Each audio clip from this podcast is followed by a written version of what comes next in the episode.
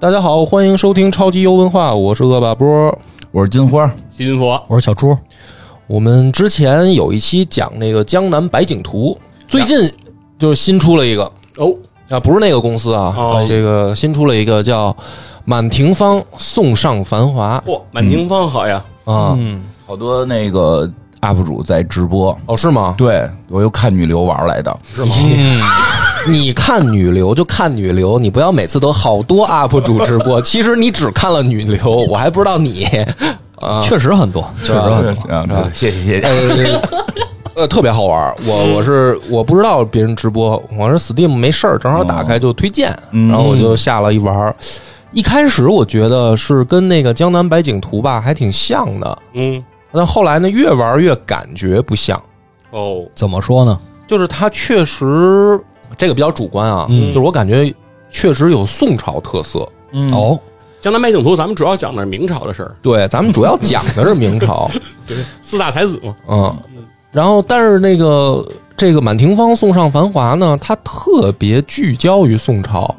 甚至它每一关，嗯，它每一关对应的宋朝的历史时期都特具体哦，嗯，啊。然后所以我越玩呢，就越感觉说，哎，有意思。虽然都是那种模拟经营，然后建造，就是把，就是你就是一县长，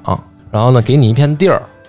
然后让给你一些这个任务朝廷的任务啊，然后你能不能完成，就是这样一个玩法。玩法其实特别简单，哦，就主跟要是这个历史背景，呃，主要是它一个是历史背景，还有一个是它里面好多小细节嗯特有意思。比如说啊，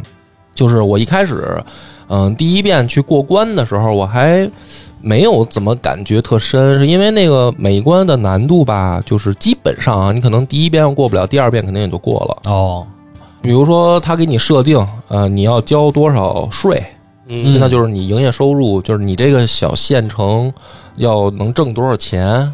然后比如说你扛几次这个外敌入侵，哦，就是他有的时候这个某某些关就是玩着玩着，这个辽国人就来了，哦然后一会儿来一批，一会儿来一批，你得等于就弄点军队啊，造什么的兵儿啊，嗯你得打你他。得抓紧跑。嗯什 么什么？你再说一遍，你的立场呢？辽国来了嘛，我我们得跑，能跑，我我们我们是得通辽。我是一一县之长，我跑了，老百姓怎么办呀？嗯就是你得，他每一关都不难，嗯，但是真正的等我打通了，然后我开始开那个无尽模式，哦就是给你一片地儿，没有随便发展，对没有具体任务，随便发展的时候，嗯然后我就感觉特别难。它难在哪儿啊？我讲一下，啊，难在哪儿呢？就是因为你之前过关的时候吧，基本上是给你一片，呃，这个小县城已经有一些基础设施了。啊，哦，就是比如说它的房房子啊，然后一些田田地啊、耕作的，然后一些东西都有基础了。嗯，然后你在这个之上呢，你就是等于修修补补，修修补补，然后把它发展的壮大。所以呢，这个就还比较容易。嗯但是我后面等于你真的开无尽模式，然后你从零开始，就是等于你的城、你的这个县城，哦一别开叫始县城了啊啥也没有，啊嗯啥也没有，就五个人儿跟一县衙，就就五个人就是儿被一流放过去一的吧，跟县那衙，辽国还不来？然后从零开始嘛，就相当于、哦连房子都没有，辽国来这地儿干 嘛？就五个人儿，放牧啊，啊放牧，我们要是草， 我们要的是草。哦，然后那个时候我就感觉有点难度了，因为我还选的是困难，就是它所有的，比如说产出啊、工作能力呀、嗯自然灾害啊、得病啊什么都比较高的情况下，哦我就觉得比较难。其中有一个最关键的一点是什么呢？就是我造了好多小房子，嗯，然后我那小房子上呢，就经常会冒出需求，就是那房子上面，比如说冒出来一个什么小图标。哦我们得吃饭，呃，它我以为就是只只是简单的吃饭就哦行，了，实际不是，实际还不是。一开始打过关的时候，我都没有那么想着那么细。然后呢，那个一会儿呢，它就变成一个小愤怒，嗯，哦，这就变了，愤怒了。没有那房子里的人愤怒没有了，得到满没足，有得到满足。然后呢，我就看我那个城市，就不能叫城市了，我那村儿吧。嗯，其实我觉得那就是村儿。我我那个发展到最好，我就是八百多人儿，哦就是整个确实我，不大，然后就是一村儿吧。我这村儿里啊，我那幸福指数就老特低，大家都不开心。那他们都愤怒什么呢？啊，然后你听着，然后他一、他不开心呢，然后别人就是新的移民来我这儿了就更少了，啊，是，就是你那开心城市幸福度高哦，对，啊，然后别人来的就快就多，然后他们老不开心，别人也不爱来啊，游客也不来，然后我那个人就越来越少，嗯人都走了，就拿八百人都没有了。就没有。我那个无尽模式最难的情况下，我基本上发展到一百人都挺，就是我都得玩半天。哦，哦，然后我就得想啊，就是说这之前过关的时候没觉得这么难啊，嗯就好多需求我也没满足，也正常也该过关了，了，嗯也过关了。然后怎么这个自己开无尽模式这么难？我就得想他们这些小需求是什么，嗯，因为那每个图标还不一样，哦，有的那图标吧是一屉包子，那就想啊那哦吃，那就是吃啊哦哦那，是想吃还是想吃包子？哦想吃包子想吃包子哦就很具体，他不是想吃、馒头不行，嗯馒头不行，饺子也不行，不行，那就是你包子包。 包子有馅 儿吗？刁一民定得牛肉、大葱啊的对，。有的那个上面冒出来一 壶一个一壶茶，嗯，哦有的那是一一青菜，有的是粮食，有的是面条，嚯有这的是营肉养还挺均衡啊，它就是它的需求还不一样。哦，然后我就得琢磨了，我就说这不行，因为我之前过关的时候，我就咣咣种地，嗯咣咣养猪，我那粮食跟肉我都蓄的挺都都挺高的，啊，但实际人家想吃肉，不行，哎，它不对，哦它不行，所以我就得开始琢磨，我说这不行，我这个得这个合理他们的这个搭配饮食啊。嗯啊，但是我得满足他们的小需求啊，要不他就变成小愤怒了。嗯然后我就开始琢磨说，什么店能做什么食物啊，都得盖上，啊，都得盖上。而且这个时候我就发现了第二个问题，因为它里面呢有一种叫脚店，手脚那个脚脚垫，小店脚店，哎，啊，这个脚店呢，我知道，我这个历史上我看过。但是呢，它那个脚店在游戏里边吧，它的那个作用是，如果你周围有窑厂，嗯有那个那个瓷器厂这些东西啊，还有铁匠铺的时候呢，如果你旁边有一个脚店，他们那个生产能加成。哦，但是这里面还有一个问题，就是你弄那些呃，比如说窑厂啊，它会冒黑烟，哦，污染环境是吗？对，然后那些黑烟呢，如果旁边有老百姓，他也不开心。哦，那是啊，所以呢，我就把那个窑厂烧煤的那些，我就盖的呢，离居我离我的居啊民区特远改到嘛。郊区去了，对，我就等于我得城市规划，我还让我媳妇儿过来看，我媳妇儿也看不懂，说你这瞎玩没劲。我说忙着呢，啊，我盖特远，我 分又让媳妇儿给他规划城市。哦啊。我说媳妇儿你来，她说你把这个窑厂就盖你这衙门周围。啊我说为什么呀？她说熏死这帮贪 官。是 是我是，说你滚吧， 你这回你没按什么八卦给排排排哎排布局吗？没有没有，然后对你得那个替老百姓那个吸煤呀，吸霾呀，嗯有道理，哎，这他，我觉得他他媳妇儿是一个好的城市规划者，可不嘛，什么玩意儿啊？ 就是给我瞎瞎盖。我媳妇儿在那儿比石家庄强多了上来也不建房，直接修路，修到河边儿，一条路直接杵河里去了。我说你这是干嘛呢？她说我这个得接近水源。我说你房子都没有，大姐，这帮人露宿街头人呢说。的也有道理啊，倒是就是他那个思路是规划思路，哦，是真实的规划思嗯是路，我他我他有媳妇儿说他上来先看地图，嗯，就我就一破衙门，嗯，他跟那儿翻整个地图，来回来去看看他妈五分钟。我说你干嘛呢？造啊！他说我我我得先确定，我得规划呀我得我先得确规定划六环在哪儿。啊，哎，我觉得媳妇儿这个是应该能玩的不错，是玩个屁这不错，他那人都饿死了。不是因为我看是我我我战略眼光，我给他解释，我说你这时间是流动的你，不能暂停吗？能暂停，那那暂停暂停看看呀。那就是赖你，你你不给你媳妇儿暂停看，不是，他是这，我告诉他可以暂停，但问题是什么？你得，你得，你是时间是流，你不能规划好了，说我这儿起什么什么路什么的，你得一点，你你哦有就是五个人，你得先满足就是这得五个人的得需先是求五个人有让你媳妇儿直接按大都市啊！给他大都市的规划，这人都那理解了但我觉得这这是对的，你不对你不对你看，不是咱们北京为什么现在这个城市规划有问题，就是因为我们从中心往外放射，哦就一对吧开始没考虑到对这就么多没考虑人是吧你让你城，哦你让你城中就很堵嘛，然后从城城西到城东你就很堵车。别扯了我们如果是从六环往往往回修，你你什么？哎，你现在估计你要从六环往回修，这儿都不是首都了，你信不信？从六环往回 你修，真是胡说八道，胡说八道你真是我给你怎么不直接规划出十环来呢？就是先从天津往回修，先修到水源是吗我先我先确定边际你就你就是等着把一城市毁了吧？哎，我说一下，梁波说这个是对的啊比如说你在一个基本的一个空的城市发展，确实你不能上来就规划的说我未来怎么样怎么样，你就是得啊就着现在。对啊所以它一定会出现旧城改造。 哎对哦对对旧城对，改造，旧城改造，不是说您怎么提前就不规划好？提前规划的这边是居居民区啊，比比如说啊，比如说苹苹果园是居民区，平乐园是上班的地儿。是这俩离 的字儿字儿差的不多， 哎，北京的这俩地儿，路程得他妈俩钟头啊！对一个天通苑，一个天宫苑，是吧？对，你就是 五棵松和九棵树，我的天，就是这种感觉。你怎么上班，对不对？所以开始确实都会围绕着这个核心的这个行政区域来建，这是这是对的。所以后边一定会出现旧城改造，对就是旧城改造的时机是不是能把握好？对所以也没有一上来你就奔着说我们现在这城市就五个人，我们奔着一个一千万人的城市规划。五个人我们就先摇号，对，因为对，不是你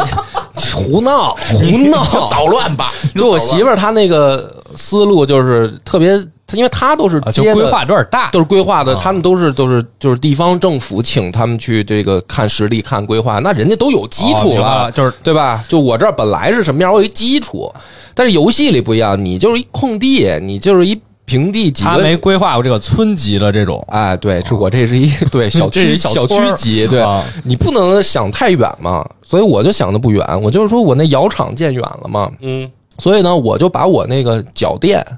就搁在窑厂旁边，我给它加成啊，嗯，对然啊，后这样它污染也污染不到我居民区嘛。嗯，然后我就发现呢，我那帮小人儿就住在房子里的，他还是小愤怒，他不满意。啊那不高为什兴么呀？然后我就看，我就看那个，我就仔细观察。哦，因为我原来过关的时候就赶紧建啊，因为它是流动的嘛，啊时间是我不想暂停了建，然后再动，再就再反正再播放，就然后过再关就行。啊哎，我就过关就行，我都是流动的。然后我就等于就仔细观察他为什么不开心。比如说啊我这个小小房小居民，他点了一个那个包子，然后我就看呢，就那个脚店那边那小人儿，他就就哒哒哒哒哒哒就开始跑，哦然后跑到我这房子里，然后我那房子的需求过了，哦，啊就没送上。哦外卖太慢了啊，人退单了，哦，然后我突然意识到说，哎，这有点意思，嗯，这是外卖，对对，他不过去吃去。他不是过去 吃，他是这么外事卖儿，真他妈所以它有时间限制。你们这村儿可够事对呀、多的，你到了大都市，你再搞这他们懒，就赖就赖这个五个人就开始点外卖，啊，外卖，所以等于我把那个生产区跟居民区建的远了。啊！你真只有五个人啊？就除了当官的啊，一开始五个人一，开始嘛啊你我叫外后卖来的慢时候慢发展的时候哦就人人就多外了，卖时候一人个就人多了。吃，一个人做，还得一个人送外卖，啊还哎，特有意思啊倒，是都有工作了，特有意思，这事儿就有点意思了。嗯我突然反应过来啊，说不对啊，我这是宋朝，嗯哎，然后我就想，我操，有意思，因为什么呢？宋朝咱们就讲讲，确实有外卖，嗯，哦，就是它这个游戏它设计的那个。不是说愣编，就是我，因为我们现在人有外卖，所以那个我也得弄成外卖。哦不是不是，宋朝就有嗯，这个。我你先讲，我就是讲一段游戏，讲一段我觉得它跟宋朝贴的好玩的地儿啊。咱就先从这外卖这儿说，就是我我我曾经我看有一本那个书叫《东京梦东京文华化录路》，嘛，嗯，《东京梦华录》里面它就曾经记载的就是宋朝的时候的一个很多很具体的那个对市民生活的描写。但是那书呢，你要当小说看，巨无聊，嗯就是特别没意思，特巨极其无聊，啊就是一些记录嘛，对，它是一些记录。但是呢，如果说你当成一本工具书，就特好玩儿。它首先里面说啊，说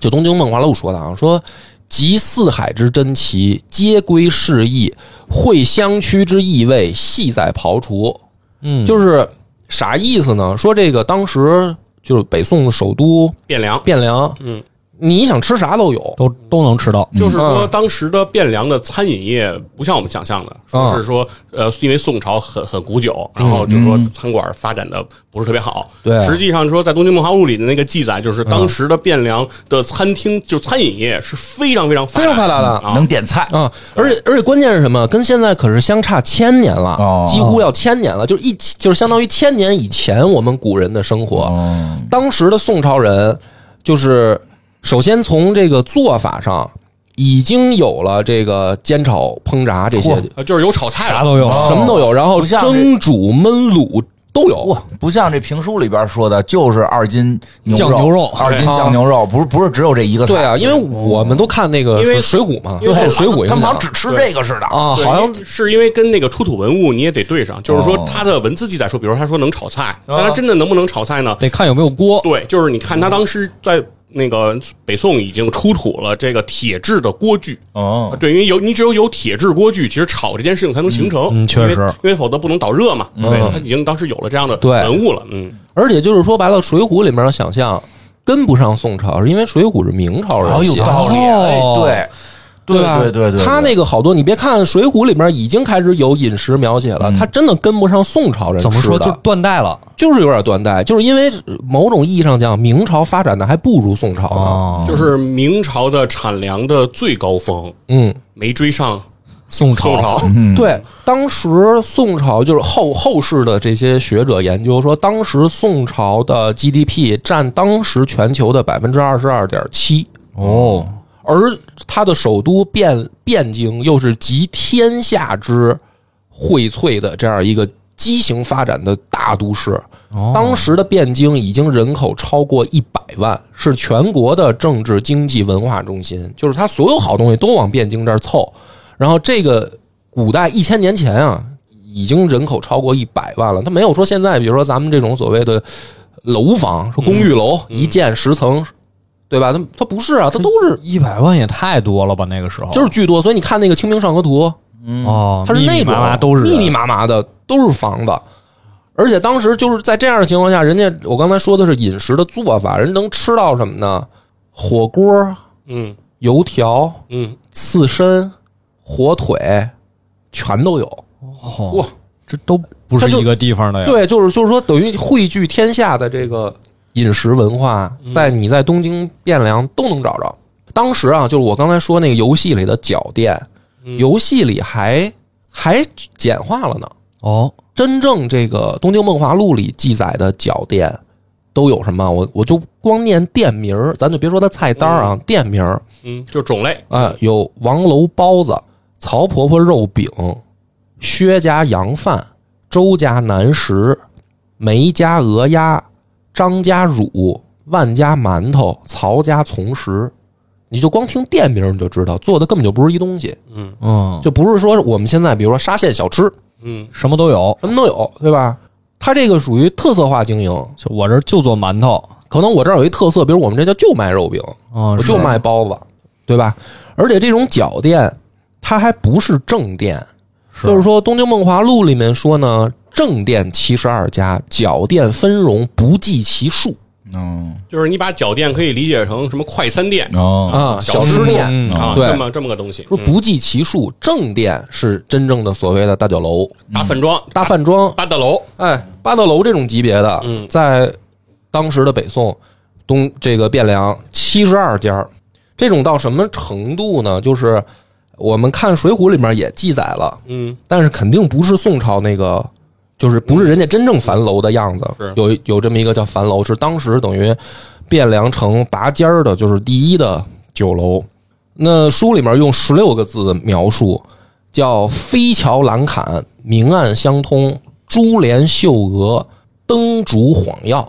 哦，这是酒楼吗？感觉跟宫殿一样了，就哎，这个别看就十六个字，这你你细一品，你发现我不一般。哦，首先啊，什么叫飞桥栏坎？什么叫飞桥？长翅膀的，是吧？在天上的它桥，得在天上，嗯它飞桥。啊，这过街天桥，对，过街天桥那为什么说飞桥啊？连接楼和楼之间，对，它是楼和楼之间连接的嗯，空中走廊，而且这种空中走廊，它下一下一个四个字儿叫明暗相通，有的是室内可以过，有的是室外可以过的。哦，那你就琢磨这楼它有建筑结构它有多复杂，嗯，对吧？而且叫珠帘绣阁，绣额就是说等于豪华装饰，是豪华装饰之外叫灯烛晃耀，什么意思？晚上也营业嗯，不限电，二十四 小时，啊？ 本来人也没天，金鼎轩嗯他对啊可能可能金鼎搞一轩啊搞一笔卷儿亮堂啊，这这可有点牛，这可是嗯是一千年前，是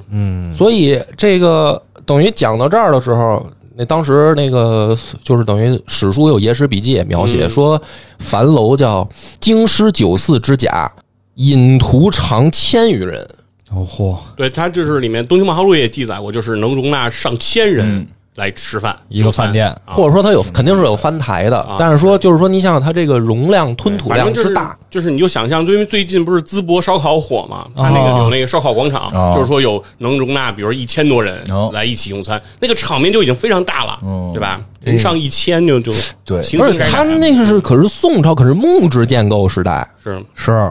对吧？就是说这个玩意儿，我一我当时玩游戏玩到这儿的时候，我突然就觉得说，哎，有点意思。嗯，它这个脚店就这么一个外卖这个事儿，让我想起来，就是说，的确啊，嗯，游戏这个玩之前，我们当时其实之前也看过宋朝的这些记载，但是吧，就是只是怎么说知道。但是你一想呢，老是把古代想象的就是很落后。很落后，就是这个是一个本能，就是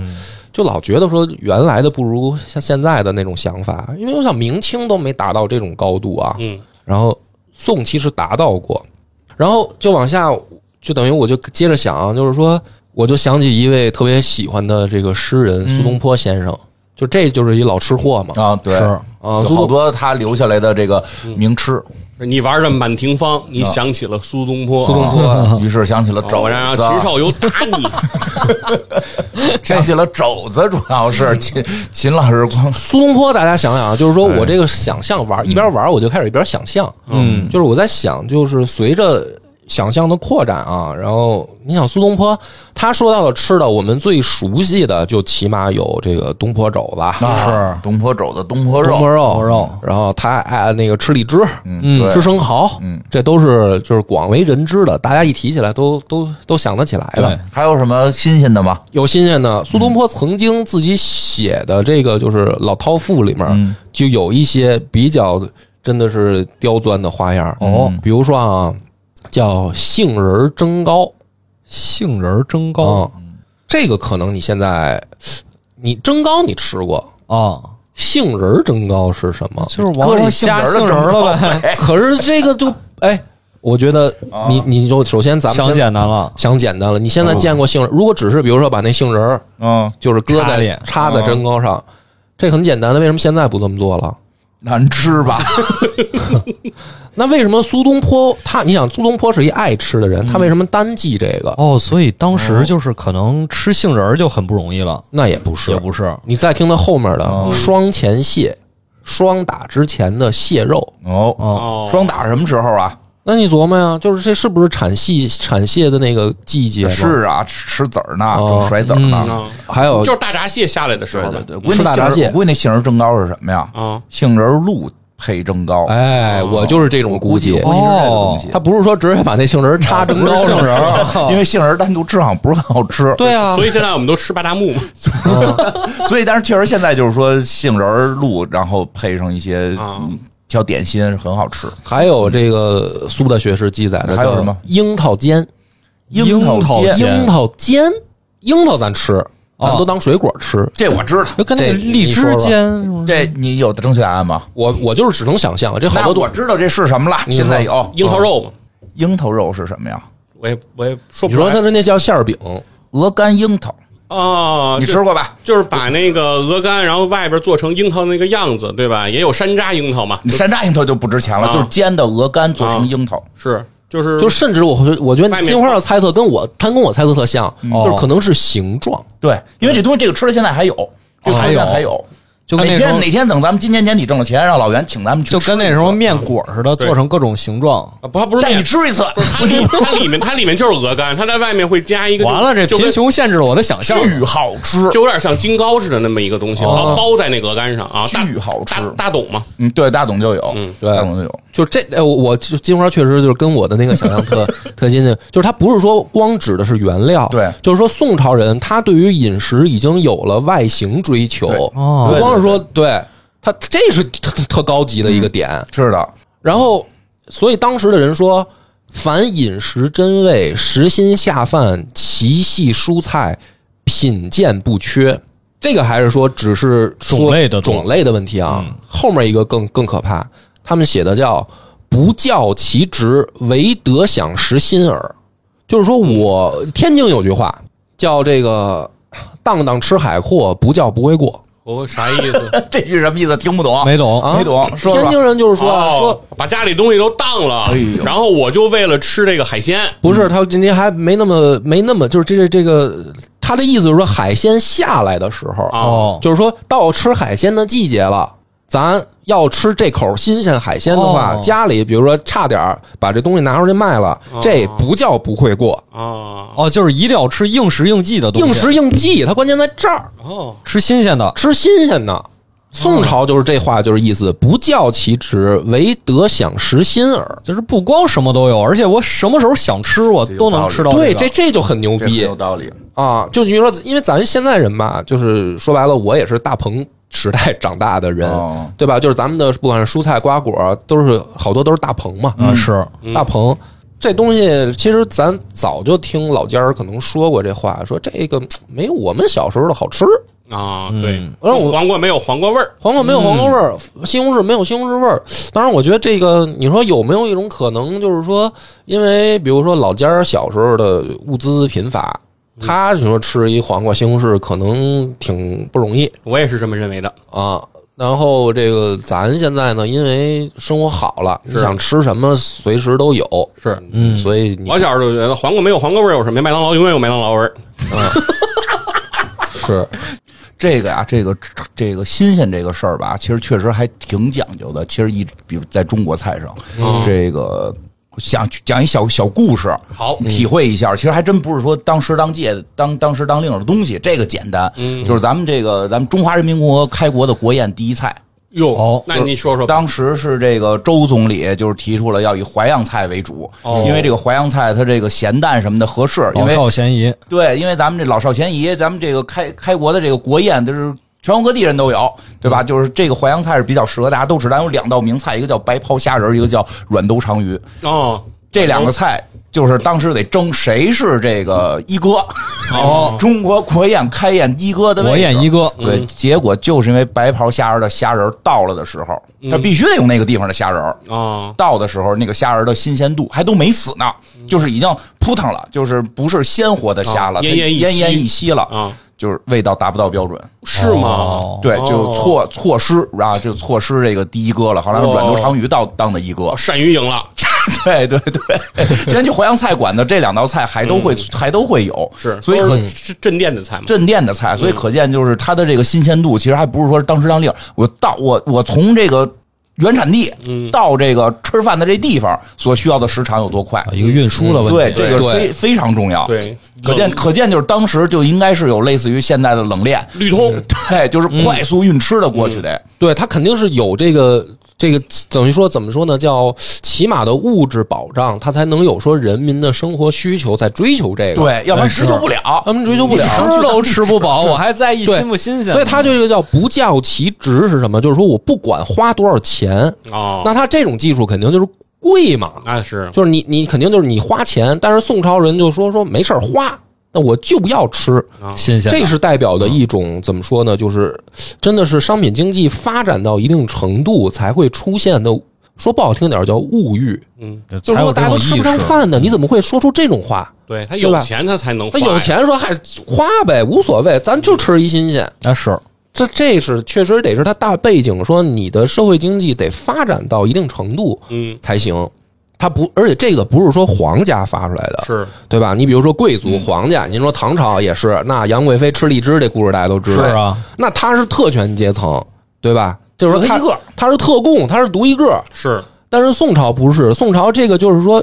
大部分人能够发出了一个感叹，就是说咱为了吃可以多花点钱。对。其实商业经济的发展有一个最大的前提，其实就是平等。啊，对吧？你只有取消这种，比如说贵族和一些门第的这些界限，哎商业才能真正发展起来。嗯对对所否以则对吧？对都是特供、特供的粮食、特供的这个、特供那个，它永远也发展不起来，因为你市场上不能流通嘛。嗯对，也不需要做嗯那所么以多。你你不能拿唐朝这个举例子，说啊，你说这个人唐朝人就实现了，人家快马加鞭给杨贵妃送荔枝，这不唐朝就有对，了，而且不一写诗样的啊。时候不是说这个事儿是不好的吗，对啊 是他腐败嘛， 是杨贵批妃判他嗯腐败嘛。但是到宋朝时候为什么是好了呀？对吧？他这个是经济繁荣了，繁荣了，啊对大大家都有都机吃会得了，嗯着大家都有机会。是这个这个叫什么？呃快速通道有了，啊，对吧？所以你杨贵妃这事儿搁在宋朝可能不叫事儿了， 就对，那杨贵妃可能不吃这个了， 吃别的吃别的杨贵妃要吃别的了就。这个是咱说到吃啊，说喝，嗯，宋朝人玩的也高，哎，点茶这之前电视剧里都、都看过有，对吧？什么什么赵盼儿跟人家对对对点刘茶亦菲那演的那咱不是看过吗？对，这都不算完，这有茶不新鲜，有饮料，哦，可口可乐，哎哎，我跟你说，我不一定比现在可口可乐差。呦，首先啊，我跟你你说说说，就是它有这个冰沙入饮，哦，冰沙里面加果汁儿牛奶，哦，这个在当时就是也已经属于大众消费了，就叫冰酪。哦，喜茶吗？这不是？哎，是啊是就跟咱现在奶茶店似的，嗯好像对啊是吧？这玩意儿，这个我觉得不一定比可口可乐难喝吧，嗯甚至我觉得 可口可乐可能没这好喝叫喜茶挺好喝，啊。嗯哎因为喜茶你没几你百就想块嘛，你就说咱现在我这媳妇儿，嗯她她不她不着急喝可口可乐，但是她得点点奶茶喝，啊，是这个意思。对吧？然后这还只是其中一个啊，对，听宋这朝个主要是冰沙能入饮，是很大的一个工程，嗯能治冰了首因为先你得有冰，对，因为得有古冰代它其实它它没有冰箱，嗯，它没有压缩机，所以它其实对对于冰这件事情其实还是挺难的。她得要冰窖，对，所以北京有一个地名，离院长他们家比较近，叫冰窖口。对冰窖口呢就是皇家用来存冰的地存冰方的，它得是冬天把冰存上。问题就在这儿，就到明清的时候，这也是皇家跟嗯哎真的大贵族玩得起。嗯，你这平民老百姓，这个冰酪大众饮品，哦嗯，我就说好多冰店嘛，是对吧？就是这个这可就厉害嗯对，了，而且我一觉千得年前，其实跟这个汴梁所在的这个地方哦，它也很关键，啊在哪儿就地处中原，哦对吧？它既通南也通北，嗯既通东也通西，就是它其实是属于枢纽的这个地方。嗯所以说，相对来说，你相对于比如，比如说，如果后来搬到临安了，你再想弄冰，难了，不好整了，对吧？零度以、哦对冬天零度以下的地儿都都不上让人给占了， 过不去。是吧？你跟你跟你跟大金朝说，给我们来点冰，我们这边想喝冰沙，嗯，对吧？不太方便了。然后这个饮料啊，我再给你念几个宋朝的啊，呃，冰水荔枝糕，哟，嗯，这个雪泡缩皮饮，缩皮是什么？缩皮饮，这你都我都有点想象不到，这得是什么东西啊？呃，杏酥饮、姜蜜水、椰子水、甘蔗汁，哦，嗯，这不跟今天奶茶店做的差不多吗？感觉但是这是一千年前啊，哦，对吧？就是它，它不但是说有，而且它种类很丰富。就像我们现在去便利店，你看冰箱里面各种各样的饮料，是就是在宋朝的话，它不是说，比如说咱就这一种饮甜品饮品，不是不是，它是多种多样，你可以有自己的选择，也能选，嗯啊。然后讲到这儿的时候，就是它既然有这么多吃吃喝喝的东西，嗯，就得讲到我在游戏里体验到那个给我带来巨大困扰的外卖的问题了。哦， 《东京梦华录》说的是市井经济之家，往往止于市店选买饮食，不至家蔬菜。什么意思呢？就是说，就是说这当时开封、汴京啊这儿住的人啊，市井经济之家就是普通人家儿。啊，嗯，市井经济就像咱工们薪阶层，哎，工薪阶层，就咱们现在话说上班族，嗯就市井经济人家，嗯，呃，止于电视炫买，就叫咱们呢，就咱们现在都是吃外面的，哦，家里面不不开开火火，这不跟现在又一样吗？跟现在一样，是哦，嗯，然后说，而且呢是。不是说光去下馆子，它是叫外卖，就是一种生活习惯。哦，这个外卖，当时大家就说了，说你这怎么可能呢？啊，你这个首先它的又没有电动车，嗯，没没有美团，啊，你没有电动车，你你哦怎么了？那个那这人家怎么知道？对啊，你就是比如说咱现在点外卖，你可以点这个两三公里外的嘛，对对对嗯，呃，骑手骑着电动车给你送过来，到这儿还是热的。因为古代你没有，都是俩腿儿跑着，对吧？它这个首先就是说它的餐具，它这个送餐的餐具，呃，它用的是这个外面是用瓷器的这个盒子，嗯，哦里面加了漆器和木料，哦，因为瓷器呢它散热快，是它不光那个就是问题，就是说它要保证新鲜，它还得保温。就是说我这要吃热乎的，对对，这是出土我们现在研究等于了解到，就不是说我给你送到了，你能吃还没坏，是而是说我送到你跟前儿的时候，这东西还是热乎的，包装包装它就讲究，嗯讲究，然后它里面还设计有一种这个东西叫温盘儿，温盘儿也是瓷器做的，但是分两层，它下面那层是加热水的，然哦后，上面那一层是放食物的。哦啊热水浴着，一直给你保温，对，然后放在我刚才说那个等于餐盒里，哎，这就很好。所以这个就是说宋朝人他能他能吃的新鲜，就是他保温。这这就比后来强。要不后来你说给人送烤鸭子，就拿一个担子挑着，然后一甩，然后就飞上二楼了对，然后就飞进来了，吃了一只没有脑袋的鸭子。你看，在宋朝这种事儿不会发生。真品，然后呢是大家就等于说，首先啊，就是说点外卖成为一种习惯了，就是因为这种东西很多。那你说这就叫就是说商品社会的发展的那个厉害嘛？嗯嗯，就是那个食盒，现在有大家那个去网上给你看看，它就是有那种出土的和还原的，那玩意儿很精美，它是瓷器的，哦不是说你想一破木头盒子给你雕雕拼拼，然后它里面结构还这么复杂，而且这玩意儿是用于干外外卖，它不是说比如说我这个高门大户，我们家专用，不是，就大家都用，大家都用。然后店小二呢，平常到了饭点儿，他会去街上叫卖，哦，就是这个这帮人就相当于咱们现在发传单的。这帮人一哦到饭点儿，就比如说跑到大街上了，就是说这个呃五红烧肉五块啊，这个比如说这有没个有糖醋里点的脊十块啊，这个清清炒土豆丝两块，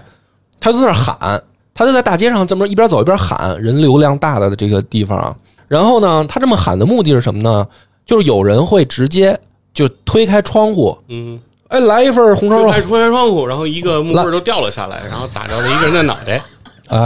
啊。真哪儿都有，哪儿都有。哪儿都有然后王妈妈又看见了，是吧啊？赶紧吧，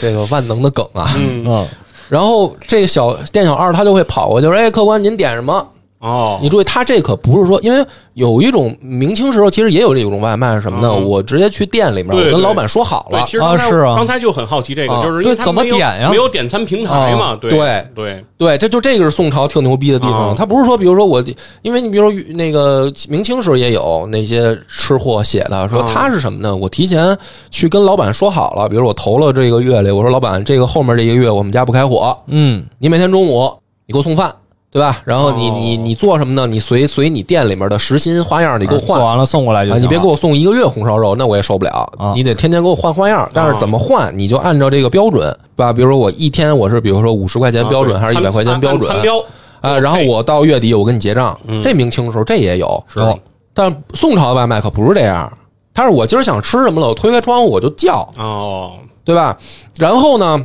他会给你配送上门儿，就不是说，哎，那个客官，我我给你去店里下单，然后您一步，嗯您到店里就正好做好了，不是，您不用动了，您不用动嗯，我还给你送回来，对吧？这就很牛逼。它牛逼之处在哪儿呢？第一个就是它解决了点餐平台的问题，对，解决了他们没有智能手机的这啊样一个痛点。哦第二个是你你想想啊，这个人他是在饭点儿的时候在街上喊，哎，他不能去点跟送。哦啊就是说那他的还他有的其他的因员为工，嗯他这个人不是说我拉一单就完啊，你想想，他拉好多单，对，他是负责在在这个机会赶紧多拉单，那他的信息怎么传递呢？所以啊有人他等于有送呗别人还去跑腿儿送，要不然五个人为为什么是五个人外卖？一个人点，一个人做，一个人送，一个人听是什么，然后一个人把这消息传回去，哦，最所以最初给你配了五五个人，个人，五个人才能完成一次外卖。啊哦，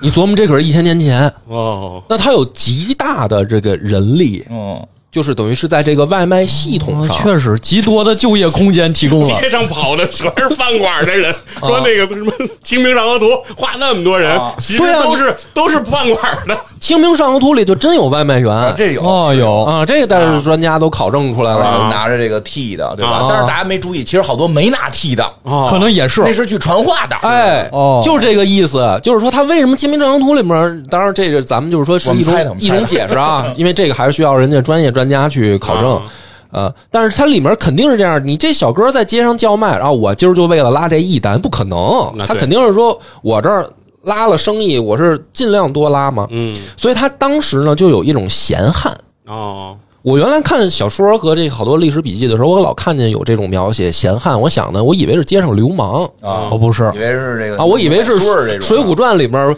泼皮牛二让杨大哥捅那个哦，不是，啊，我试刀，你你这刀杀人不见血吗？我以为都是这个，啊不是这个闲汉就是等于跑腿儿传信儿的，啊就是自由职业者，干自由日自由职结业的者，对哇对，啊，这种闲汉他能服务到什么程度啊？说这个有一本书叫《三径野路》，说苏州有有这种这种情况，姑娘推开窗户不下阁楼，扔下来顺那棍子还是扔 下一棍子扔来，钱是不人是要顺绳儿啊啊搭扔下下了一个绣球，哎人人要点啊菜，啊顺绳儿搭下来一篮子，嗯哦，然后就有这种闲汉，就是说你坐上篮你子吃什么，你吃什么，你注意啊，这还有区别，哎这有点像是这被个隔离在家了，不是，你注意它这个区别是什么？它不是说那个前面那个是店小二，就是店里的人派出来嗯去张罗，这种不是，是人家老百姓，就是这姑娘推开窗户就让闲汉去跑腿儿，哦，哦哦，就是他不是某一个店的，那不就是骑手吗？就是骑手啊，对骑手接单啊骑手接单，对对，哦，有点一千年前，姑娘大姑娘推开窗户扔扔篮子子，来，等着回来吃啊，哎，哦你说这牛牛不牛？嗯对吧？这个还不算，江南地区更发达，嗯，还有外卖船，哦，卖船，因为那边水路发达呀，水乡嘛，水乡嘛。嗯，因为咱们北方可能就都是陆路嘛，是就是这种闲汉跑腿儿。人南方有外卖船，船上有吃的，哦，哎，你你就要点什么，我就把船靠过来嗯给你弄。然后这就已经够牛的了啊！这还是北宋，到南宋啊，更南宋恐更恐怖的一个东西出来了。呃，当然这个有点特权阶级才能享受的了，嗯叫四司六局。什么叫四司六局呢嗯，？什么局？哎，我给你念念都是什么司什么局啊？呃，账设司、哦，茶酒司、除灶司、台盘司。哦，六局是哪个呢？果子局、蜜煎局、菜蔬局、油烛局、香药局和排办局。这个四司六局是干嘛的呢？他们专门接这个呃官宦人家大型的这个婚宴、满月什么这个家宴。哦哦办宴会的，办宴会的，然后呢，他们是等于上门服务，四嗯司六局没有自己的那个呃，就是等于吃饭场所，嗯而且他们这四司六局是各管一摊儿。你像比如说账社局呢，他就管摆设、哦，摆桌，摆桌、置啊办这个置办这摆个场桌这个场场地，对是吧你家什么，你家什么都没有都可以，你家一空场，哦有人给你明白摆桌。对茶司局负责茶汤酒，就是饮料、哦、酒水这块的酒水这块儿的。啊，厨灶就是管烹饪，嗯有厨子上门给你做。台盘是专门管锅碗瓢盆的那个盛放的东西，有桌有盘儿，这是俩、哦俩部门儿。哦，然后果子局嗯是专门管水果，蜜煎局是专门管甜点，蔬菜局专门管菜，嚯，油烛局专门管灯火、蜡烛。就是你晚哎晚上办，晚上办也行。哦啊你负责这个灯光效果，香类香药局是专门管香料，就是做菜你就得材料啊、调料啊，这是专门一部局。然后排办局这最牛逼了，嗯，办完了以后的保洁，哦，可以，得给人收拾了，啊对你得收拾呀一条龙服务一条龙服务，你不能说这个主人家自己弄这儿收拾，啊，对，对吧？这是南宋啊，当然这个是针对官宦人家，但是这个牛逼之处就在于说，首先啊，你看全部都是上门服务，嗯，而且呢，它是各管一摊儿分工。你比如说啊，说这个今儿咱白天办，那那个邮竹局可以不用来，啊，对，对吧？你比如说我们家其实好多那个大桌子嗯，啊，我这是这回我们屋里办，啊，那你这个就等于呃账设司你可以少来点人，嗯，是就是它等于它拆分了，而且它可以跟餐馆合办。你比如说哦餐馆，就比如说人家主家点名儿，我就要城里哪哪哪个名厨，嗯对吧？那你那个除灶司，你就可以不用来了。就他这个就特别牛逼，他把等于环节拆分的特别嗯，细，啊是，然后分工的去给你提供服务，嗯，各管一摊儿，各管一摊儿。嗯这个就是等于专业化嘛。嗯，那那你一般你能想象到这个，就是说我们比如说一餐馆，我提供这个上门服务，那我肯定得全包嘛？不是，根据你的需求，嗯这个宋朝人已经可以这样了，然后甚至是他的外送服务已经能做到，就是我们现在所谓的呃特种配送。就比如说我家是养牛的，我可以订饲料，你给我送来。哦，我家养动物，不是说光是那种这个牲口啊，比如我养狗，你可以给我送狗粮啊，就不光管人吃的啦，啊。那就是外卖平台呀，对就是都等于可以送啊，对，就是送药啊，不送光什是么吃的和做局，就是我有什么生活用品哦也都可以送，也都可以送。那这这是我当时就明白说那个游戏它为什么设计成这样这了。宋朝人是不是腿脚不好了， 走不出去了？因为那时候事实就是这样。啊就是大家就说不好听一点，就是懒， 啊要不然游戏里边老有辽国人打呢。啊！是啊，就是懒是第一发展动力，我觉得不是科技，大家都是想偷个懒儿。然后 这开玩笑说嘛，啊最关键的就是什么呢？因为我那个游戏里，就我现在开始那个，我就重新用另一种思路开始玩这个游戏了。我就不能把它当成一个很普通的古代游戏了，哦，我把它当成宋朝在玩儿啊。然后我就想，就是说，因为它这个等于二十四小时营业嘛，这个确实是也是宋朝挺牛逼的一点。因为宋朝以前啊，大家都知道，咱们有这个所谓的宵禁，对，是唐朝嘛，都唐朝关有上宵禁，各个坊，嗯啊，然后当时这个人啊，就宋朝以前的咱们中国人啊，大部分我看到的说一天就吃两顿饭，嗯嗯，就是在咱们现在的这个所谓一日三餐，这是从宋朝开始的，哦，嗯、然后一日三餐，甚至宋朝人更牛逼的是加了夜宵，一日四餐，对，就是说他可以有选择，说我可以夜里吃东西，但是你如果因为我们还是如果你放在现代社会，你想夜宵嘛，有什么了不起的呀？嗯，啊，现在都能做到吗？但是你首先想古代，古代呢，它如果要实现夜宵的话，有多难？第一个啊，首先你如果想晚上营业，你得有两个非常重要的部门儿，一个是消防，一个是警务，因为你琢磨呀、嗯，你，你古代它不是说有电灯啊，嗯，都是都是明火蜡都烛嗯是明火，而且那时候有好多都是木造建筑，是对吧？你这一烧起来，你看，就哪怕到这个明清时候，《红楼梦》里说了，嗯这个葫芦庙失火，走走啊水走水了，呼啦啦烧了半条街，是是对吧？你这宋朝，你就得有消防局，消防局那你就不能说咱全全城配一个吧，都得有，你就得对大街小巷全程都得吃夜宵。那是啊，你可不是吗？然后警务的这你也得配，治安是吧？治安啊，嗯因为唐朝是开了这个，不是唐朝，比如说宵禁了，嗯，有人巡逻，谁他妈出来谁就犯犯法了，这好管。那你小偷小摸的这个，我不管你偷没偷，你只要你出来出来了我逮着你小子了，你就已经犯法了。对你不在你的登记的所在地，就已经是有问题了。对，就是你晚上你可以防里，嗯，对吧？对你自己熬夜，那我不管你，你只要上大街，你嗯对这坊外我逮着你，你就是有问题的。是可是你宋朝不是，宋朝你开了宵禁，那你晚上谁都可以在街上走拉。潮全出啊来了。而且说明一件事儿，就说明在宋朝啊，这个路灯就有了，嗯，就是你走在大街上，它得有亮，对吧？要不然谁摸着黑儿在外头溜达呀，对吧？对啊，嗯那你就有一个甄别工作，哦，嗯你不能说上来就直接抓人，就是等于这工作更细致了你，更细致了，更难哎了。呃对吧？你这是不是人力啊？而且你你得应付的是多起同时发生，嗯，你不能说，比如说我这一园区，我这就就俩这个我俩就在这儿杵着。就在这儿俩保安或者俩俩俩警察，那你假如说这时候发生了一起案件，你这俩人就去了吧？如果同时又发生另一起案件怎么办？这个就是他，你就想想这个牛逼之处嘛。对，所以他们就需要大量招聘这个江湖人士嘛，对吧哦？限限空岛无数，哪儿又来江湖人士啊？哪儿你就又那三侠五义你就得出来你得提了啊供，你得提供大量的这个就业岗位啊，啊对，要不保然安对啊，要要不然为什么需要锦毛鼠白玉堂啊？白玉堂是那被抓的好吗，朋友？转正了吗？啊转不是后来正是因为有转后来哦转正了，哦，应该说有对吧展昭，你都这成为了皇家的鹰犬。嗯，好吧，猫鼠，什么词儿啊？ 嗯猫鼠，什么鹰犬呀？是猫鼠。这个还是两个硬性的啊，这个两个东西，嗯，最关键的是什么？你既然有宵夜，你就得有超长待机的市场。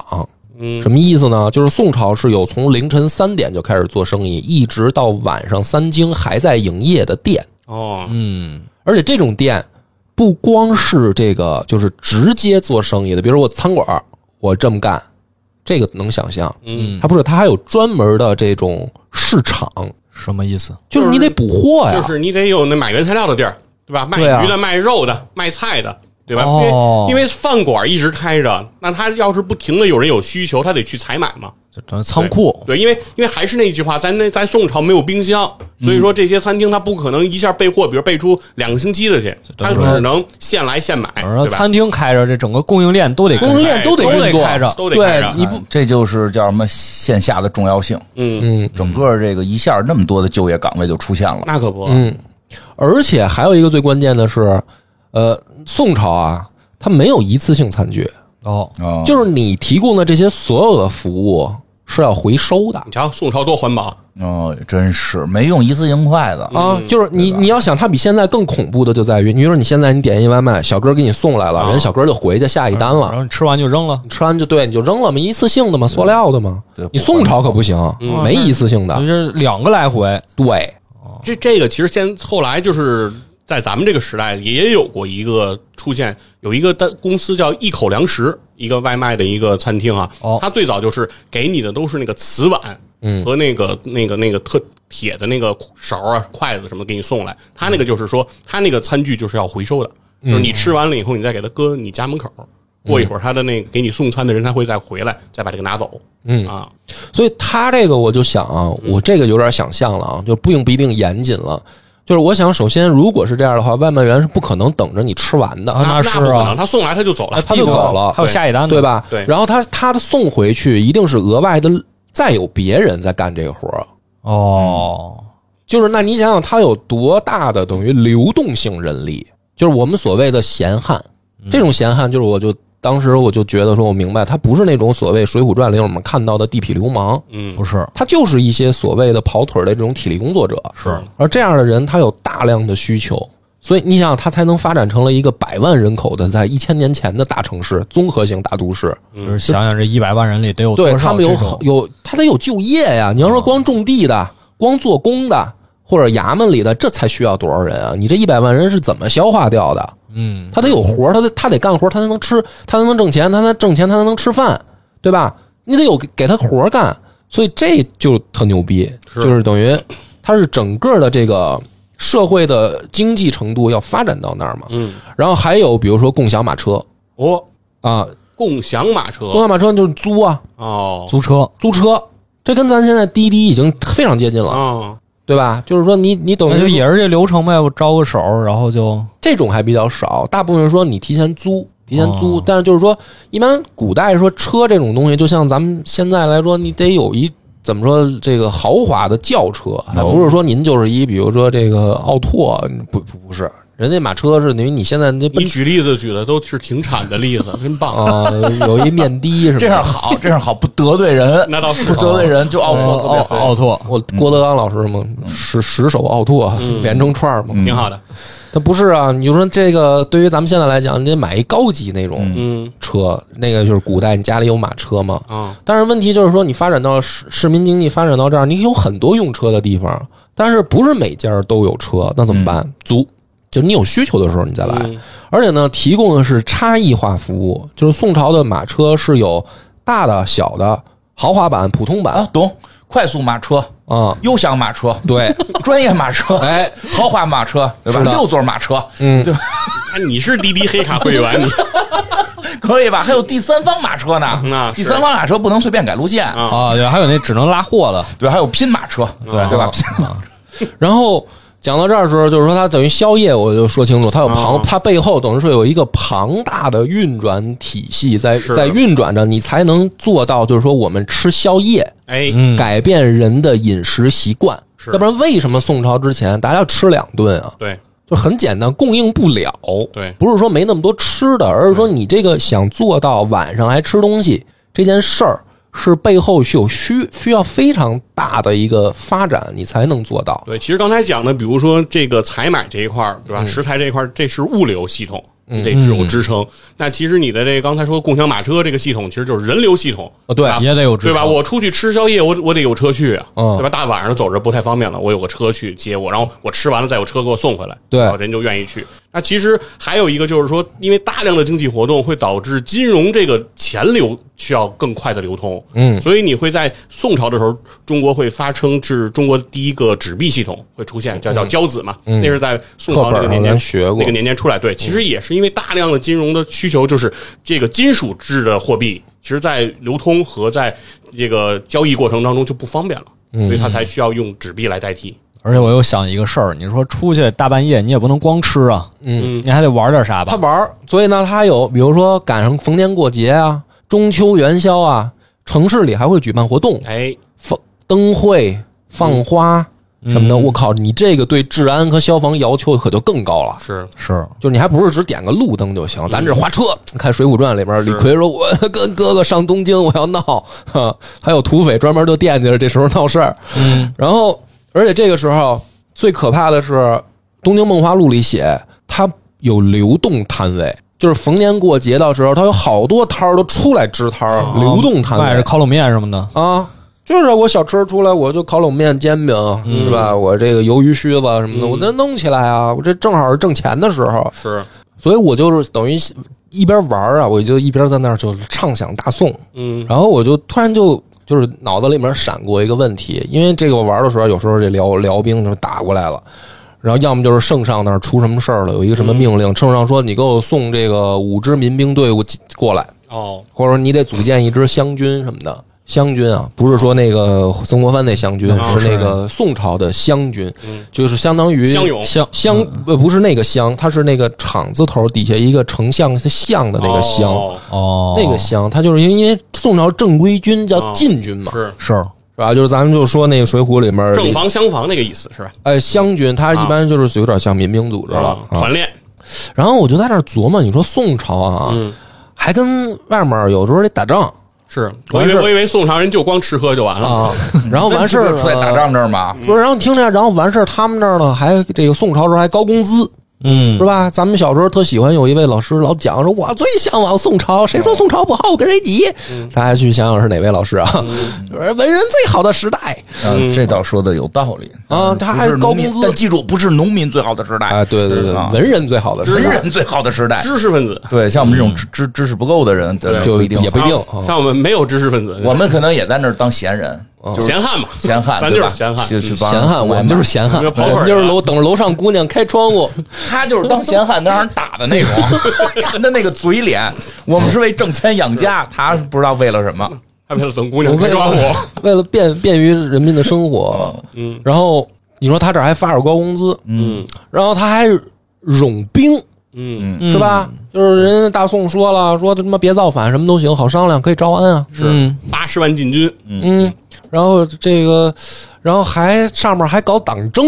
啊，这帮读书人，你说看拿着高工资还吵架啊？你说的不对，你他妈说的才不对呢，互相骂。哦，哎，我就在琢磨，你说这个宋朝啊，它真有意思，它怎么支撑的这个就是经济运转呢？怎么呢？一定是靠辛勤的老百姓。啊，因为你想我在那儿治理，说是一县，我在那儿弄一村儿，我这人口一过一百啊，我就手忙脚乱的。这帮人，你说吧，这我跟你说说，游戏里都有什么需求啊？最基础的有五项：粮食、肉、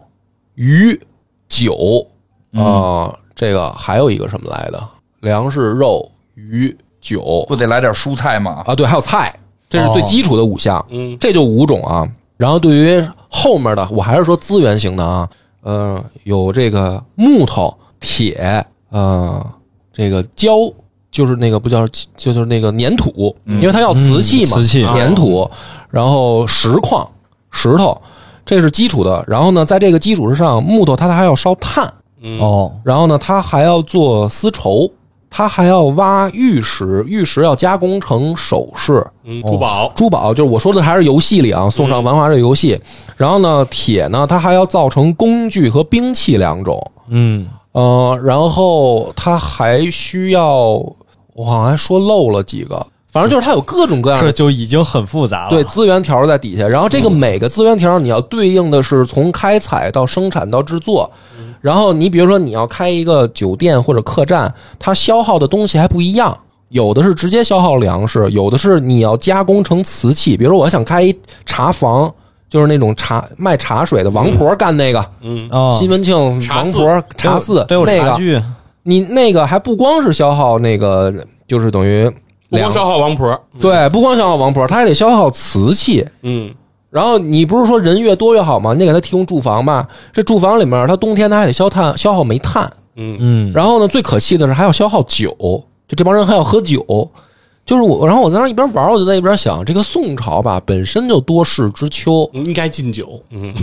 然后呢，这 个还高工资、高福利，然后还这个等于上面还党争，它这么庞大的一个国家，它在那儿运转，确实挺牛逼的。嗯，就是而且你最关键的是宋朝吧，它还没统一，就是因为您北边还有塞北三朝呢，是啊，对吧？你这个北边还有你起码这这个金花的契丹啊、嗯嗯，这个大大金国，嗯，西夏，西夏对吧？都有这西边有西夏，嗯，南边有哦大理，有有吐蕃，有大理，嗯，嗯这一圈儿还都有都有人不对付，对还有慕容复老想复国，这没有， 这没有。然后我就在琢磨，我说这宋朝确实挺牛逼的嗯啊！我就通过这一边玩游戏，我在想，哎呦，真是有的时候我就在看那个这个，我就通过游游戏的时候，我最近也在看《宋史》，嗯，我就在想，你说王安石算奸臣吗？啊，那咱不最、算呀咱最后讨论，就是最后咱们就讨论一下这个问题啊。这能算这有弯儿逼 格拐的有点儿，对，这不是啊哦这是严肃的史观哦问题，这是这一挺严肃的问题啊，因为嗯因为你这因为咱小学的安时候石，和商鞅都不能都不能有任何负我面评们价我，必须先表态，这个时候我必须先表态了。王安石、商鞅，这都是坚定的改革者，对绝对的正确啊。虽然过程中有很多瑕疵，对吧？但是大的方向是一定要变的，这件事儿没错，没错对吧嗯？没错我表达我表达完了，表达完了我说对吧？说的说对，说的没毛，因为咱课本上就是这么学的，就是咱上学的时候，是王安石是就是这么是定义的嗯啊。那就是还有一个问题啊，如那他党争争的是什么？比如说新旧这个党争啊，哦如果王安石像你说的改革派没问题啊，那司马光是不是好人呢？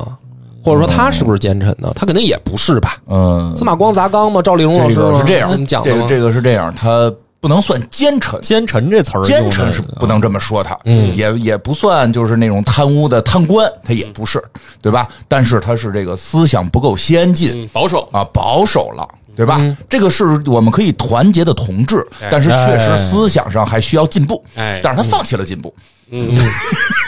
那好，你说花儿说啊，说苏轼是不是进步了？哎呃苏轼进没进步？对，苏轼进步了，进步了对吧？？苏轼是不是在这国？苏轼是不是我们对于苏轼的感情是应该超过这个司司马司马光的，嗯，对吧？苏轼进步了，嗯，但苏轼过最惨， 两边都不待见他。走在时代前沿的人总是被人误解。是，好，那我就再多问一句，咱们讨论啊，也不是我非得问你啊。那没事比如说没事花儿，你聊着觉得啊玩儿啊，你觉得说司马光呢不够像苏轼那样进步，啊那他落后保守到底在哪儿？就是为什么？就是说他他跟王安石反对的到底在哪儿？在哪儿啊？你觉得他是落后的？就这一点，咱们今天要讲清楚了。哦咱这送上繁华，咱就没白聊。你先讲讲吧，课本没教，没。 你讲嗯讲，我猜测吧，我猜测，我我个那我就瞎猜一下啊，你瞎猜一个吧嗯因为我真的并不知道具体的情况啊。那个王安石的课本教了，了解了一下反对派到底为什么呢？咱嗯们没没学，但是我觉得可能会出于几个原因，一个就是确实会有一些利益之间的这个这个互相的争斗，嗯，比如派系，比如可能本身就存在派系问题，嗯，对吧？就是你这个派系要起来，我这个派系可能就要失落了，我还带着一堆我的徒子徒孙呢，对吧？嗯我不能让我这个派系失落，就存在说，当你说饼干好吃的时候，我要说饼干难吃。嗯我觉得可能存在一部分这个情况是为了本身的派系，再有一部分，我觉得咱们把派系抛开呢，我觉得他可能会认为王安石的过就是这个策过激略了过激。嗯，就是虽然你改的目标是好的，但是步子不能太大。哎，容易扯着蛋，对，嗯什么叫摸着石头过河？就是你得一步一步过，你不能现在开始往里蹦。一点点来，对，没准里边是一大深坑，你啪淹死了，对，对吧？我觉得我，因为我我对王安石那个正这个变法老师教的会多一点，我也感觉他变法的有点快。嗯，对，最关键的是人心没过来呢，你就先嘁哩咔嚓动起来了，那绝对都底下给你玩坏了，嗯，对吧？我觉得是不是因为这原因？啊，猜的就是对你说的有你的道理，嗯就是说我们在课本上大概当年教的啊就是这个思路。是到后来慢慢看的越多，因为你越比如说玩这游戏也好，我们去看《东京梦华录》也好，我嗯们慢慢慢慢去想象一下宋朝人的生活的时候，你会发现，其实宋朝人他的呃理念。其实是某种意义上超越明清的，嗯就是他得是社会发展到一定程度，人才会有那个想法儿。哦，嗯，就你的经济如果没有发展到那个程度，你不能说我只是因为我在你后面，我就比你想的多。你没吃过，没见过，你怎么可能想到那儿？就就是前面说了嘛，吃不饱就你就不会想着叫外卖。，对，所以说，就不管是对于王安石也好，还是司马光也好，还是苏轼也好，就苏轼这老头儿，他为什么那么馋？他得是宋朝提供到了这样的馋的机会，馋的机会给他，啊对吧？他连机会都没有，他馋个屁呀、他吃不着，他有什么可馋的呀？他这是这样，所以就是说，首先我们先，我我这还是我一家之言，我们先定义一下，就是说，宋朝的文人没有我们想象的那么迂腐，他吃过见过，人家一个一个这个当官的，一年按照现在工资换算下来，一年光工资收入三百万，哦呦这些人在吵架，啊，经济基础决对吧定上层？这建筑，些人在吵架哦，这我而且他是什么呢？咱不吵，我工资照拿。哦，啊，你能明白吧？嗯你比如说苏轼，我我我跟你这一开始看不惯王安石，那你吵上去了，后来又看不惯司马光，嗯啊是啊，你折腾什么呢？你踏踏实实狗屁话不说，你一年几百万的年薪拿着不好吗？他为什么要吵？哦，为什为什么呢呢？而还那么馋，那么爱吃，你贬到海南，你再吃海蛎子，你再怎么着，你生活你肯定是不如东京的。啊是啊，对吧？那说他的这个所谓的高尚的追求到底是什么？跟他相反的就是一个蔡京，蔡京咱都说是大大奸臣，对吧？啊？都这么说，蔡京可是跟苏轼争的就正好相反啊。苏轼反对王安石的时候，嗯蔡京是改革派，嗯对吧？苏轼这个反对司马光的时候，人蔡京可是特听话。哎，司马相公说的对，是吧？我作为开封府尹，我表个率，哦，嗯，咱这个废废废这个新法，我三我三年不用，我仨月之内我给你改过来。嗯，这是蔡京说的，跟跟苏轼每回都拧着。可是蔡京是奸臣，苏轼是大文豪，哦可是一生呢，嗯，就是挺惨，颠沛流离。嗯是吧当然也有好的时候啊。嗯那就是这帮文人在吵的时候，首先我们得抛除那种想象，就是说这帮人他们就是只是党争，不是，就是说白了，这些宋朝的文人，如果他不争，他的日子过得也非常好。你你能明白？不是说我们党争像明朝那样，你死我活，嗯你死我活，我他妈就不让你过了，或者像清朝那样，我得把你弄死。嗯对吧？进了军机处没一个好下场，他不是这样。宋朝的文人是不争了，我好日子就来了。我越在这儿跟你较劲，我就走得越远。我是说物地理意义上的苏轼是 是那是地理挺意远义上的，你越闹腾，你滚得越远。那他为什么还要闹？他到底在闹什么？对吧？就是不是那么简单的说党争，也不是说王安石的步子迈得太大。他的最底层的逻辑就是国家确实没钱了。你别看商品的社会发达了，嗯就是我们刚才说了那么一大通，哎呦，老百姓这个生活这么好啊，这个大家有吃有喝，还能点外卖，还有夜宵，都从一日两餐变成一日三餐了，挺有钱的吗？是挺有钱的，国家没生钱活的很，国家没钱了。藏富于国还是藏富于民的问题嘛？国家没钱哦了，国家没钱，最麻烦的就是外敌打过来的时候怎么嗯办？中央财政你是有有军队，你有湘军，战斗力极差，哦，这不是不收税吗？哦，不是没有收税啊，没有私企收税啊，关键就是应说，该增吗？没有私企，关键就是说，你这个钱是藏富于民了的话啊对，你生活是好了，你一个畸形发展的汴梁城都出来了，对吧？老百姓都这么美好了，那外敌来了怎么办？你指望这帮湘军去打仗吗？打不了，连晋军都是他妈好多都是说白了，别造反混的就行。就中央的晋军都这样，你还指望湘军打仗？你这不扯吗？会不会是当官发的钱太多了？当官爷呀、他就是三个问题：冗官、冗兵、冗员。那肯定是啊，哦都是，因为呢，开国皇帝的时候就说了，咱大宋就是想让大家过好日子啊、不是我的意思是说，老老说宋朝藏富于民导嗯致衰败，到底是藏富于民了还是藏富于官了？因为我听说像寇准这种大清官都是趁老多钱了。对啊，都藏了。那，我的哦那我的你理就解是收都税呗，因为我觉得官好像不收税吧。对，官不再说国家给你发点工资再再再再收税，但是宋朝啊，我说的是现在都收，现在都得交税，对吧？就是宋嗯朝的时候，应该不至于皇帝给你一百两再收回五十两的这个个人所得税，应该当时没这个文化。士人阶层都不收税。我估计，嗯我真的我我我不会觉得说宋朝，因为他说读书人老说读书人，其实读书人不就是士大夫阶层吗？对嗯，对吧？我觉得他就们是你太得有功名嘛，他们太花太多了。他们光他们嘛，老百姓，光他们那呢闲不是那闲汉，你觉得闲汉这到底多挣的多不多？数量问题、啊，人多呀你多少读书人啊才，但是有多少闲汉、啊？但是闲汉创造经济交税啊，他创造了国家财富。但是问题就是，大家实际上在这种好生活下，其实是，呃，慢慢慢慢就是冗冗官、冗员、冗兵，大嗯家其实所谓的冗，就是里面有不必要的人，啊，我觉得闲汉挺必要的。是挺必。对于那个楼上大姑娘扔篮子下来那个是不挺是整个必市要。嗯场经济，我认为也是必要的，因为现在咱们国家也继续还在强调民营经济的重要性，是那是因为交税的问题。就是我觉得我们之前，我个人觉得吧，嗯这个就讨论吧，我就是觉得我们所说宋朝的藏富于民，藏的其实未必是。真正在辛勤劳动的老百姓，因为这些钱藏到他们手里的时候，他们一定要交税的。嗯，也可能是他们的税制当时不太好其。实税制是很大的问题嘛，其实对就是收可能就是税制有你收问税题收不上来，其实就是王安石一所谓变法，就是变收的税吧就是税制嘛，就是税制，嗯其实就是用一个什么样的方式可以把钱再收回到中央。对但这但这件事情，呃，名义上说反对的保所谓保守嗯派，反对的是王安石的这种税制，说过于激进，然后过嗯于的不好不民民众不不好理解。但其实核心思想在于说，他们可能会受到影响，就是因为所有的这些士大夫，他觉得虽当官的也要收税。当官他们他们官俸这一块可能不收税，嗯但是他们可能刚才谈到的所有的这些在汴梁的这些繁华的产业买卖，对这些买卖，难道没有他们之中的股份吗？他们不再参与其中。嗯我其实跟你是一个意思。对，很多精英为什么能够说打破阶层？说以前是是官官官僚阶层才能享有享有东西，为为什么他会下沉？嗯，为什么他要下沉？就是因为这些阶层他们要下沉，是因为这些企业、这些经营者，他们之中很多就是官僚阶层想要去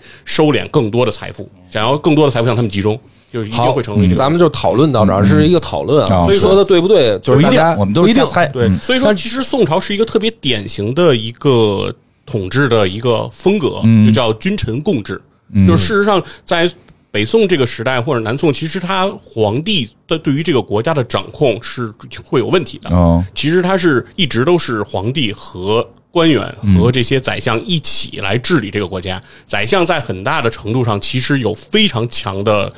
这个权力。说的好，就是到这儿就行了。我因为我下面的问题就针对你这个来的。嗯，那个宰相跟皇帝共治天下啊，现嗯在那个外敌入侵了，皇帝就问了，打不打呀？嗯，满朝堂都说别打，只有王安石一个人说为什么不打？打，那打，那下一个问题，钱从哪儿来啊？嗯，王相公，抽他们税呀、王相公说了， 我能抽他们够税呀哎，民不加赋而国用饶，啊！怎么办呢？哦怎么办呢？这是种吧？你金花他人家王相公比你心疼老百姓，啊你说的加税就是从老百姓身上、我说从穷鬼身上抠钱 啊。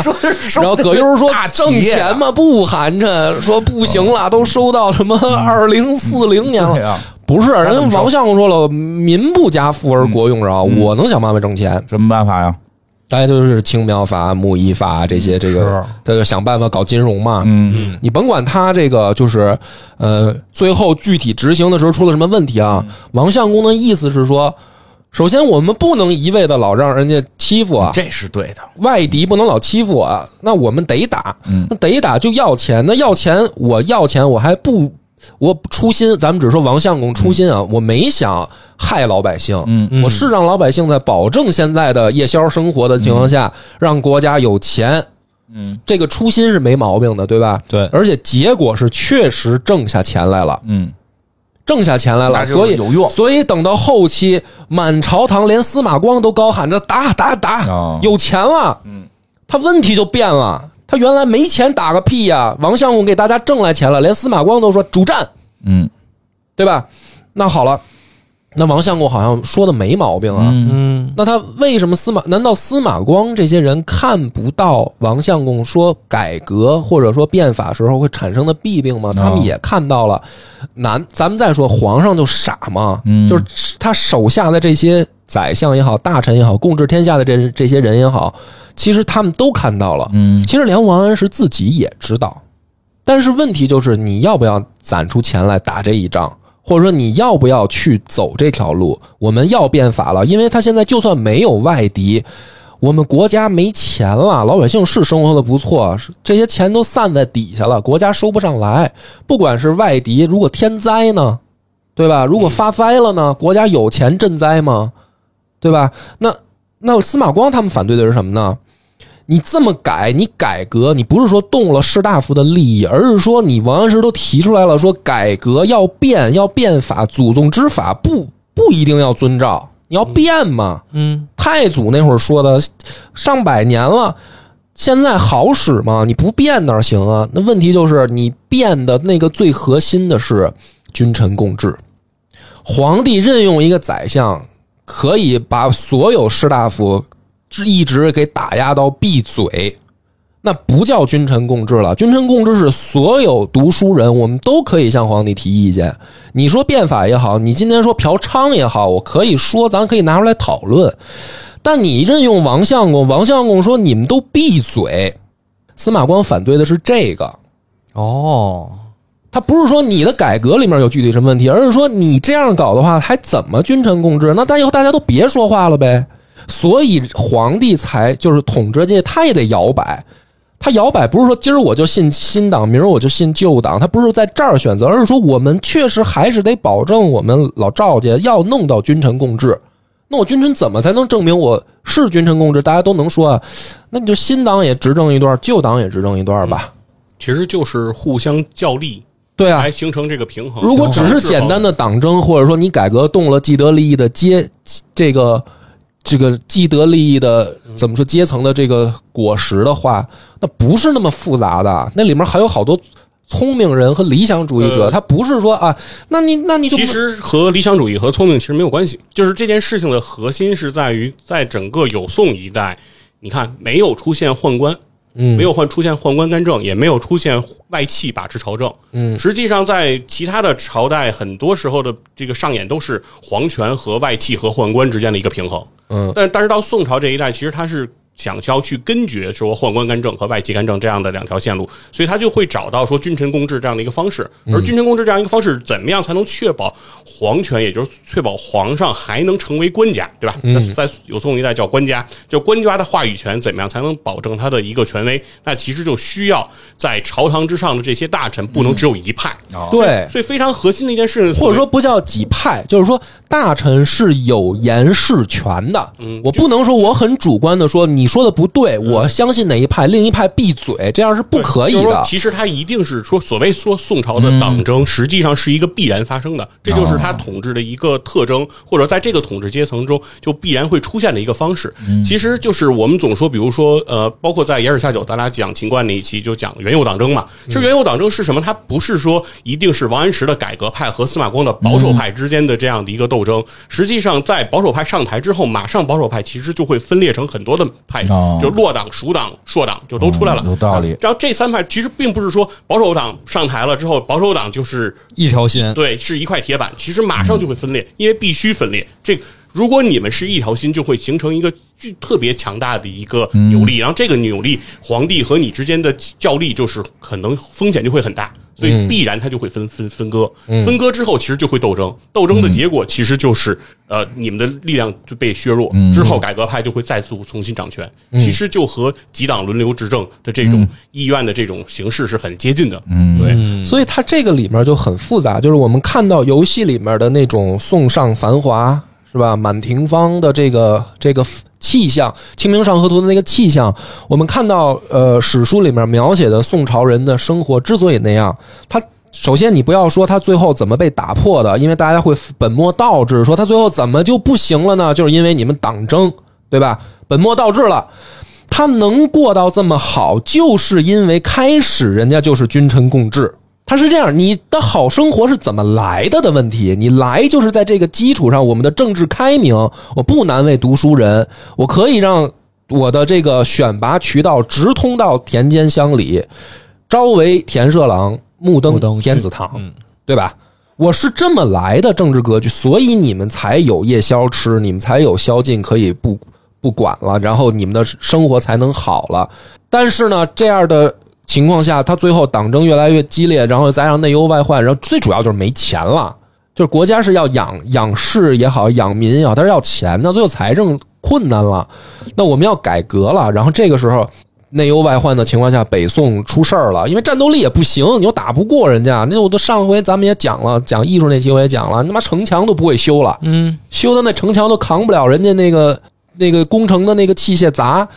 你打不过人家嘛？你这是好生活换来的代价。然后最后你不能说，哎，最后北宋灭亡，你把这个事儿怪到说党争上，不对，这个本末倒置了。你是因为有士大夫可以言事的权利，大家都有说话的权利，你政治开明，你养士，然后才能藏富于民，才有好日子过。然后出现了问题，你不能反过来说嘛？就是你可以理解说，有宋一代实际上是一场中央集权的制度向民主化进程的一次实验。对，而他们其实是进行了这场实验的，其中核心的底层逻辑其实是赵宋得位不正。